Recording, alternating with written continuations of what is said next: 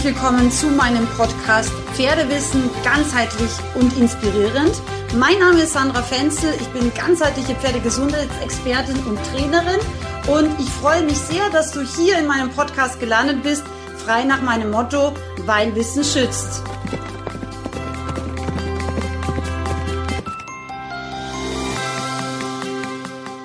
So, meine Lieben, heute haben wir einen ganz besonderen Podcast, der nicht nur für Island- oder Gangpferdefreunde interessant sein sollte, sondern auch wenn du unter Anführungszeichen ein normales Pferd zu Hause hast. Ich bin mir ganz sicher, du kannst da trotzdem wichtige und interessante Inhalte und Tipps für dein Pferd mitnehmen. Wir sprechen heute über das Thema Islampferde und ihre Besonderheiten. Ihr wisst ja oder viele von euch wissen, dass ich ja über über 15 Jahre gemeinsam mit meinen Eltern in Österreich Islampferde gezüchtet habe und das auch recht erfolgreich. Also mein erstes Pferd war auch ein Isländer, meine kleine Heidi, also eigentlich hat sie Hedrün geheißen. Die isländischen Namen sind ja alle ein bisschen lustig. Ein Islampferd, um damit man ein Papier und einen Abstammungsnachweis bekommt, muss ja einen isländischen Namen haben. Und diese Namen haben oft lustige Bedeutungen. Also Hedrun war zum Beispiel äh, Ziege, die sich vom Laub der Weltesche nährte, übersetzt, ja.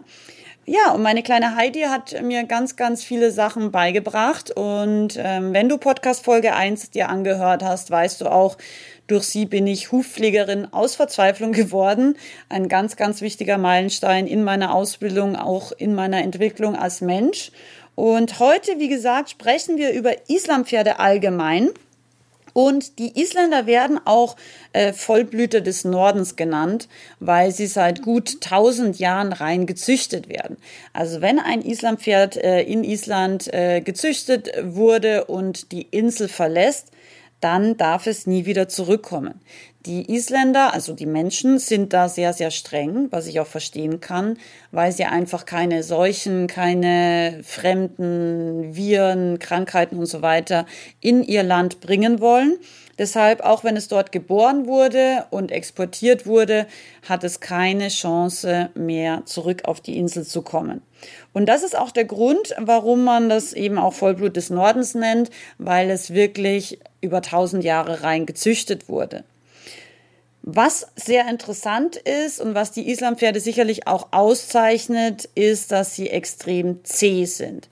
Sie haben also eine unglaubliche Thermoregulationsfähigkeit. Ähm, auch hierüber werde ich vielleicht demnächst mal einen Podcast machen. Das heißt, sie haben wirklich ganz, ganz dichtes Fell, also vor allem eine ganz dichte Unterwolle und haben dadurch auch überhaupt kein Problem mit Temperaturen von minus 20 Sie können sehr, sehr lange auch trocken bleiben, was ja jetzt bei so einem normalen Pferdefell, wie jetzt mein Lusitano hat, nicht der Fall ist. Also da ist es ja meistens so nach ungefähr 30 Minuten, wenn die wirklich in starkem Regen stehen, wären diese Pferde, also Lusitanos zum Beispiel, dann auch wirklich nass bis auf die Haut. Also die sind eigentlich nicht so für stärkere Regenfälle, die länger anhalten, gedacht. Islampferde hingegen halten länger trocken, sind eben gegen Kälte sehr, sehr unempfindlich, sind auch gegen Wind viel unempfindlicher als die meisten anderen Pferde und ähm, ja, sind einfach insgesamt sehr, sehr zäh. Sie haben in Island normalerweise, ähm, wenn sie geritten werden, ist es so, dass die 50 Minuten meistens tölten, je nach Gelände. Also wenn das Gelände sehr unebenen Boden aufweist, wird auch getrabt. Aber normalerweise ist die Reisegangart in Island eher tölt. Da komme ich auch gleich nochmal dazu. Und dann werden die eben 50 Minuten getöltet und dann steigt man ab, dann haben sie 10 Minuten Pause und danach geht's wieder weiter. Und das ist das, wie so diese alte isländische Reitweise war, weil das Islampferd war ja über ganz lange Zeit einziges Transportmittel auf Island. Man hat damit Flüsse durchquert, man hat die vor den äh, Karren gespannt, aber sie waren in erster Linie wirklich als Reitpferde ähm, das Fortbewegungsmittel Nummer eins in dieser ja sehr, sehr lange ähm, sehr wenig erschlossenen Insel. Ja, also als ich da war, da gab's also kaum asphaltierte Straßen früher vor 25 Jahren. Das war echt krass. Also das teilweise hätte man das so als normaler Europäer gar nicht als Straße anerkannt, was für die eine gut ausgebaute Straße damals war. Heute ist es nicht mehr so, aber ähm, ja, damals war das noch so und sehr, sehr urig. Und wie gesagt, die Pferde sind extrem trittsicher, sie sind sehr, sehr zäh und sie haben eine extrem hohe Regenerationsfähigkeit. Also wenn man ihnen eine kurze Pause gibt, auch bei einem Wanderritt, wenn man das Gefühl hat, sie sind jetzt irgendwie ein bisschen müde, eine kurze Pause und du hast eigentlich wie ein neues Pferd sozusagen. Das ist wirklich interessant und meiner Meinung nach so unter den Pferden auch relativ einmalig, diese wahnsinnig schnelle Regenerationsfähigkeit. Angesprochen habe ich auch schon die Thermoregulationsfähigkeit, also dass sie wirklich so gegen Wind und Wetter ähm, sehr, sehr gut durch ihr sehr spezielles Fell geschützt sind. Was auch dazu kommt, ist, ähm, sie haben eben auch normalerweise eine gewisse Fettschicht. Das frustriert uns Islampferdebesitzer immer so ein bisschen, weil auch wenn die jetzt im Herbst nicht mehr zu fressen bekommen, ähm, gefühlt, und das ist tatsächlich auch so statistisch erhoben, werden sie einfach dicker. also irgendwie stellt sich der Stoffwechsel im Herbst um bei den Isländern und auch wenn sie gleiche Mengen haben wie im Sommer, ähm, legen sie trotzdem einfach ihre Winterfettschicht an, die ja auch wiederum wieder ähm, ein gutes Isolations Polster darstellt und damit eben auch wichtig ist, dass sie eben über den kalten und vielleicht auch nassen Winter gut drüber kommen. Ja, also das darf einen nicht so irritieren. Wie gesagt, bis zu 20 Prozent Gewichtszunahme im Herbst sind relativ normal. Aber natürlich sollte jetzt nicht ein Isländer total verfetten, weil das auch für ihre äh, Gelenke und so weiter natürlich nicht gut ist. Wichtig ist, ähm, wenn du mehr über die Evolutionsgeschichte der verschiedenen Pferde lernen möchtest und auch vielleicht ähm, die typischen ähm, Gangarten und Hintergründe und eben wie so Pferde gebaut sind, dann ist auch mein Online-Seminar Taktgut, alles gut, ganz, ganz empfehlenswert. Also dieses Online-Seminar ist wirklich mega beliebt und äh, erklärt alle so wichtigen Hintergründe zu den verschiedenen Rassen und Typen der Pferde. Und da komme ich auch schon zu den Typen. Was interessant ist beim Islampferd und was sie auch wirklich besonders macht, ist, dass sie innerhalb einer Pferderasse extrem unterschiedlich sind. Man hat normalerweise, also es gibt viele Arten, wie man Pferde einteilen kann, aber wenn man jetzt mal ganz primitiv sie nach Stressverhalten einteilt, dann können wir jetzt mal ganz grob unterscheiden zwischen dem echten Fluchtpferdetyp, das wäre jetzt zum Beispiel ganz klassisch der Araber und dem Gebirgsequiden. Das wäre jetzt zum Beispiel äh, ein Husule oder eben ein Noriker aus Österreich zum Beispiel. Was unterscheidet diese zwei Typen? Wenn jetzt ein Araber irgendwas hört, was ein komisches Geräusch ist, stell dir vor, er lebt noch in der Steppe, ja, da wo er auch ursprünglich herkommt, dann kann das eigentlich nur ein Raubtier sein. Das heißt, irgendein Rascheln im Gebüsch, ja, ist für ihn auf jeden Fall gefährlich. Das heißt, der Araber überlegt nicht lange, seine erste Reaktion ist meistens Schalter umlegen und zack, Flucht. Ja, also der galoppiert sofort davon, wenn ihn irgendwas erschreckt. Das ist normalerweise seine natürliche Reaktion auf Stress. Alles kann man trainieren, alles kann man theoretisch auch abtrainieren.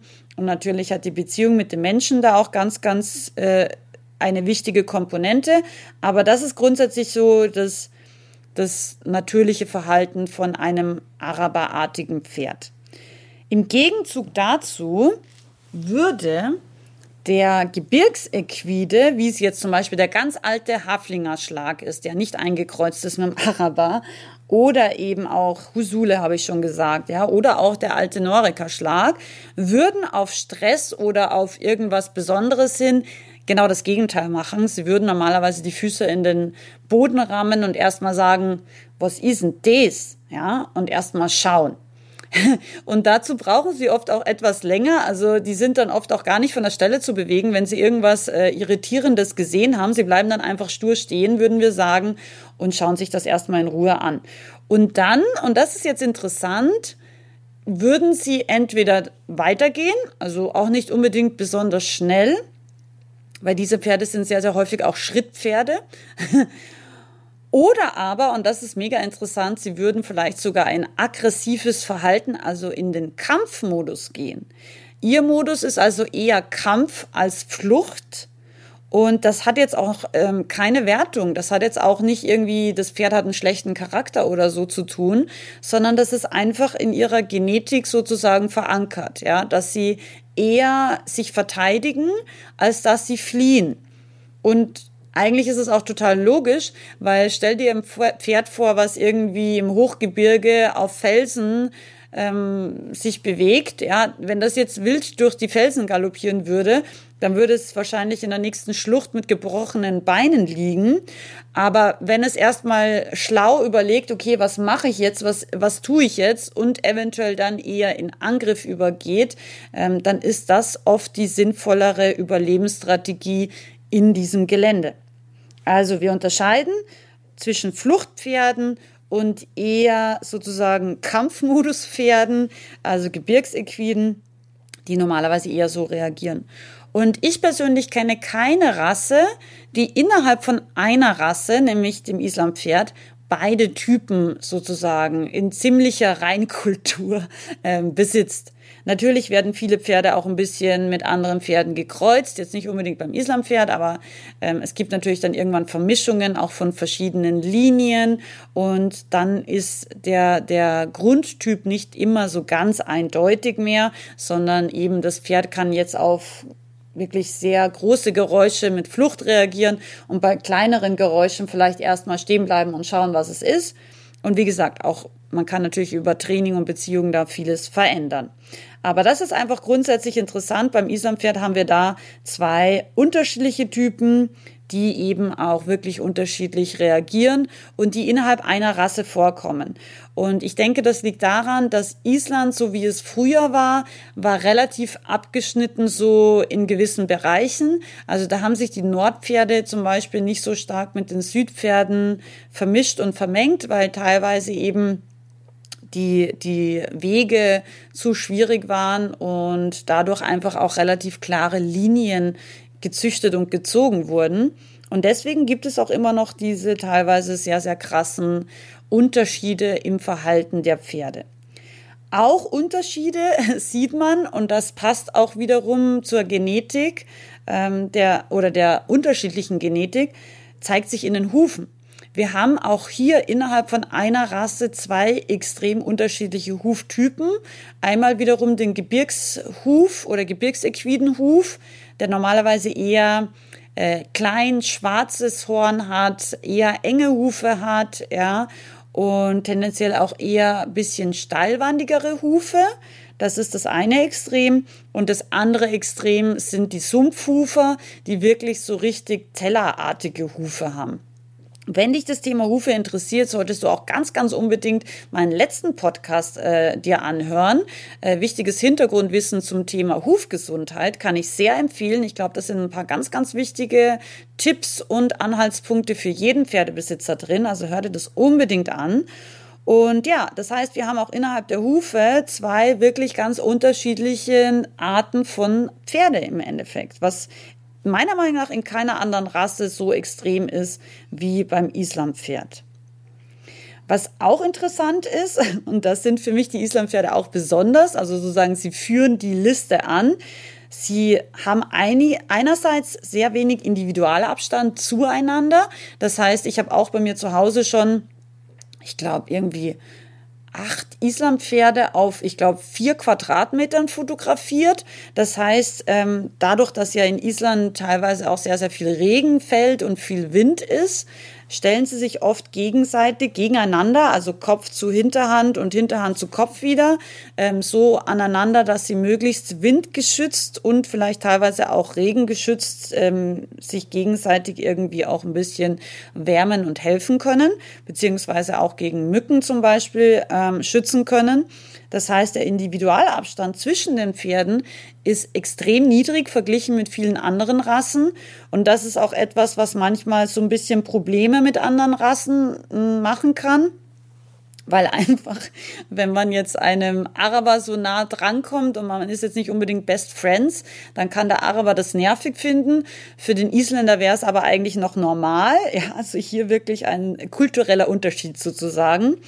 Und was bei Isländern auch ähm, auffällig ist, und das ist nicht nur eine Erfahrung, die ich gemacht habe, sondern da gibt's auch mittlerweile viele Pferdeverhaltensforscher, ähm, die das bestätigen. Isländer sind, und das ist auch nicht wertend, extrem rassistisch. also eigentlich wollen Isländer meistens unter Isländern sein, ja.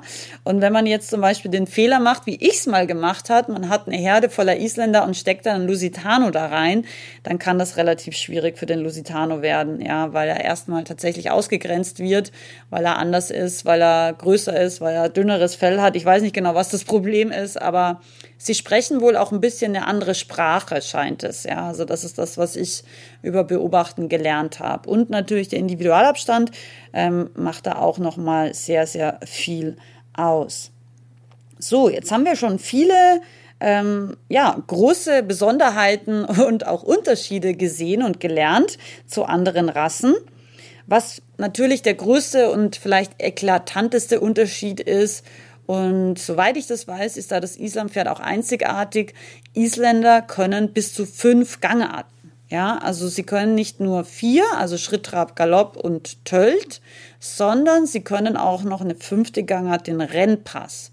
Das kann nicht jedes Pferd, das kann man auch nicht antrainieren, sondern das ist auch wiederum Genetik. Das heißt, ein Pferd ist mit drei, vier oder fünf Gangarten geboren. Das heißt, die kann es oder es kann es nicht. Das kann ich nicht antrainieren. Was ich aber natürlich schon kann, ich kann einen äh, Tölt, der in diesem Pferd sozusagen vielleicht ein bisschen verborgener ist, kann ich natürlich fördern und durch Training verbessern. Das kann ich schon. Aber wenn ein Pferd nie von seiner Genetik gelernt hat zu tölten, dann wird es auch nie tölten können. Und genauso ist es beim Rennpass. Aber eben, die Islampferde sind meines Wissens nach die einzige Rasse, die eben teilweise auch fünf Gänge wirklich zeigen kann. Und das ist ganz schön viel. Und da muss man ganz ehrlich sagen, das macht die Ausbildung von Gangpferden auch ein bisschen schwieriger. Ich bin ja der Meinung, jeder sollte unbedingt mal Gangpferde geritten haben, weil erstens ist dieses Gefühl äh, zu tölten, finde ich total schön. Zweitens ist es erstaunlich, wie nah oft die Gangarten aneinander liegen. Also wenn wir jetzt zum Beispiel von Trab zu Tölt sprechen und wie wichtig eine präzise Hilfengebung einerseits ist, aber andererseits vor allem auch ein äh, losgelassener Reitersitz. Das ist, sind ganz, ganz wichtige Themen, wenn man Gangpferde reitet, dass man wirklich sehr fein und präzise und auch losgelassen, speziell auch in der Mittelpositur selber ist als Reiter, weil man sonst zum Beispiel einen Trab bei einem Isländer, der vielleicht nicht so eine starke Trabveranlagung hat, wird man den Trab durch ein festes Becken zum Beispiel oder festgehaltene Mittelpositur sofort töten. also es wird sofort anfangen zu tölten oder Pastöl zu gehen, ähm, wenn es jetzt eben, wie gesagt, nicht so eine gute oder starke Trabveranlagung hat. Und das ist total interessant, weil ich sehe immer wieder dreigängige Pferde, also gerade auch zum Beispiel viele Warmblüter haben ja oft einen sehr, sehr guten Trab mit sehr viel Takt, mit sehr viel Schwung. Und manchmal sitzen da wirklich Reiter drauf, die sind so steif. Also meine Isländerstute wird keinen Tritt Trab da rausbringen, wenn ich da mich so fest und steif in den Sattel oder mit vielleicht auch so viel Zügeleinwirkung sozusagen mit meinem Pferd ich sage immer, unterhalten würde, ja, weil Hilfengebung ist nichts anderes als eine Unterhaltung zwischen Mensch und Pferd. Und ich finde, genauso sollte man es sehen. Man sollte freundlich sein, man sollte höflich sein und man sollte auch den anderen immer wieder zu Wort kommen lassen und da wirklich auch reinhören ähm, und reinspüren, was der andere gerade sagt oder was er gerade braucht, wie halt die Antwort vom Pferd einfach ist. Ja, und das waren eigentlich meiner Meinung nach schon die wichtigsten Unterschiede und auch Charakteristika zu anderen Pferden. Ähm, zum Thema Islampferdeausbildung ähm, mache ich gerne nochmal einen separaten Podcast, wenn dich das interessiert. Kommentiere das super gerne im passenden Instagram- bzw. Facebook-Beitrag oder schreib mir auch direkt auf äh, hier Podigy oder Apple Podcast einen Kommentar. Da würde ich mich sehr drüber freuen. Ähm, wir werden demnächst, also im nächsten Jahr, auch eine Islampferde-Online-Ausbildung machen, die jetzt wirklich speziell auf Gangpferde abzielt. Aber eine Sache möchte ich noch allen äh, Gangpferdefreunden hier mitgeben. Ähm, für mich ist die Basisausbildung, egal ob es ein Gangpferd ist, ein Iberer ist, ein äh, hochdotiertes Warmblut-Sportpferd ist oder ein Shetland Pony. Für mich ist die Basisausbildung immer gleich, weil Gesundheitsförderndes Training bedeutet immer, dass ich die Balance des Pferdes verbessere, dass seine Wirbelsäule beweglich ist, dass es geschmeidig ist. Und da gehört für mich einfach die solide Bodenarbeit dazu. Deswegen, ich habe ganz, ganz viele Isam-Pferdefreunde oder auch Gangpferdefreunde allgemein, in meinem Bodenarbeits-Online-Seminar, weil das ist wirklich die Basis, dass zum Beispiel ein Pferd oder gerade auch ein Gangpferd später unter dem Sattel gut galoppieren kann. Galopp ist ja manchmal auch ein bisschen schwieriger für die Gangpferde, weil sie einfach diese sehr schiebende Hinterhand ähm, manchmal mitbringen. Aber das ist eben so, wo ich immer sage, für mich in der Grundausbildung ist es ganz egal, ob es ein Gangpferd ist oder kein Gangpferd ist, weil die Basis ist für alle Pferde gleich. Und das ist mir auch ganz wichtig. Lass dir da nichts einreden, ähm, von wegen, ja, das ist ein Islampferd, der kann an der Longe nicht galoppieren oder das ist ein Paso Fino, da muss man immer im Galopp entlastend sitzen. Ähm, der Meinung bin ich nicht. Ich bin der Meinung, wir müssen immer überlegen, wie können wir die Balance des Pferdes verbessern und der Entlastungssitz beispielsweise hilft nicht allen Pferden, weil er die Vorhandlastigkeit natürlich verstärkt, weil wir ja unser Gewicht mehr noch auf die Vorhand Vorhand bringen. Und deswegen ist es nicht wirklich für jedes Pferd geeignet und auch schon gar nicht unbedingt äh, für Gangpferde förderlich. Kann sein, muss aber nicht sein. Und ähm, ja, das ist einfach nur noch ein Punkt, den ich mitgeben wollte. Die Ausbildung, die gute Ausbildung des Pferdes ist für mich wirklich zwar von Pferd zu Pferd individuell anzupassen, ist aber nicht grundsätzlich unterschiedlich von Gangpferden zu anderen Pferden. Ich hoffe, diese Podcast-Folge hat dir Spaß gemacht. Vergiss nicht, wir haben aktuell auch eine Podcast-Umfrage. Wenn du da noch schnell mitmachst, ähm, dann kannst du einen von 20 Euro Gutscheinen für meinen Online-Shop gewinnen. Weihnachten kommt ja schon bald. Insofern, ich glaube, das kann man super gut gerade gebrauchen. Ich freue mich sehr, wenn du da mitmachst und wir den Podcast noch weiter verbessern können. Schließlich mache ich den Podcast für dich und möchte, dass er dir Spaß macht, dass du viel lernst, dass die Themen drankommen, die dich wirklich bewegen und interessieren. Und ja, ich freue mich sehr auf dein Feedback, auf deinen Kommentar und dass du hier in meinem Podcast gelandet bist. Ganz, ganz liebe Grüße, deine Sandra.